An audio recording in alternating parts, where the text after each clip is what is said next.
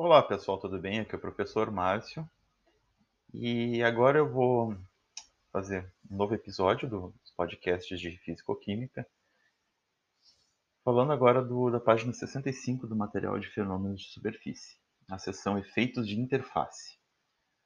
Nós falamos onde, antes da superfície, que se forma quando o material líquido, por exemplo, é, tem seus limites, né, acima, acima do, do, do líquido, é, com um gás ou com seu próprio vapor. E agora vamos falar de outro tipo de superfície, que é a interface. Então, na, na ilustração aqui, nós temos um sistema 1 e um sistema 2 separados por uma interface. O sistema 1 pode ser um líquido e o sistema 2 pode ser outro líquido.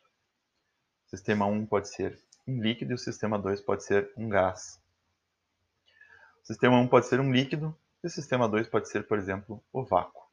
Em todos esses casos, a superfície é chamada de interface.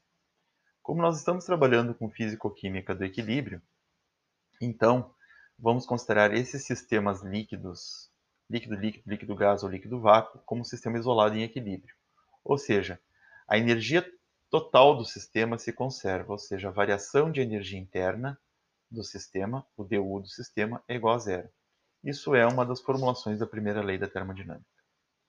Então, nós vamos considerar uma variação de energia interna para o sistema 1, uma variação de energia interna para o sistema 2 e uma variação de energia interna superficial. Somando essas três energias, nós teremos a variação de energia interna do sistema, equação 22.9.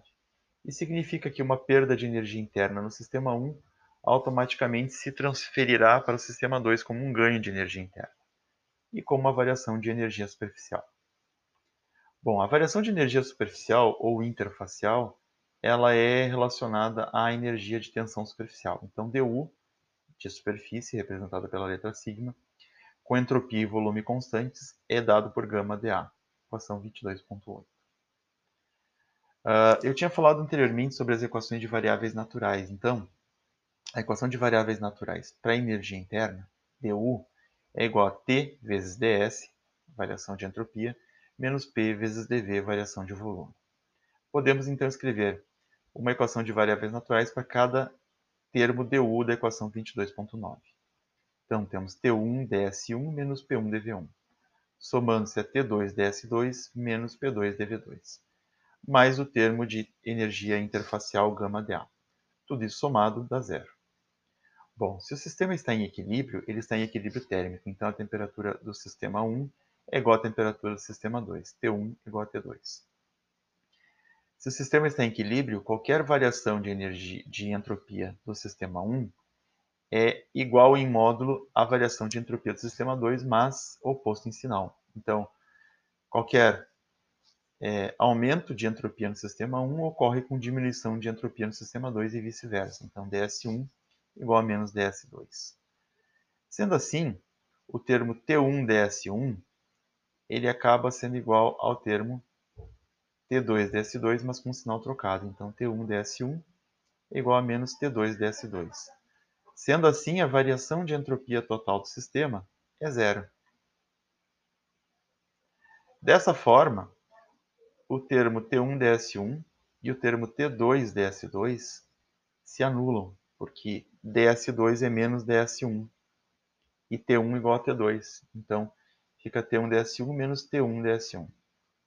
Sobra apenas o termo gama dA e menos P1 dV1 menos P2 dV2.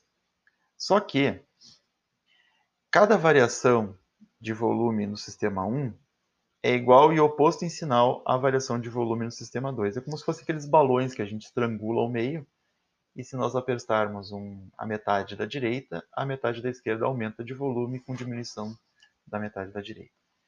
Então, na equação 22.10, o dV1 é menos dV2. Sendo assim, ficamos com gama dA menos P1 dV1 mais P2 dV1 igual a zero. Teríamos então na 22.12 gama dA mais P2 menos P1, eu aqui apenas inverti os termos e mudei o sinal fora do parênteses. Gama dA mais P2 menos P1 vezes dV1 igual a zero. Bom, rearranjando essa expressão, eu vou passar o gama dA para o outro lado da igualdade com sinal negativo, vou trocar para sinal positivo, fico na equação 22.13 com P1 menos P2, entre parênteses, vezes dV1 igual a gama dA. Passo o, gama, o dV1 dividindo gama dA no outro lado, fico com P1 menos P2 igual a gama vezes derivada parcial da área pela derivada parcial do volume do sistema 1. E isso é a equação de Laplace-Young, 22.13.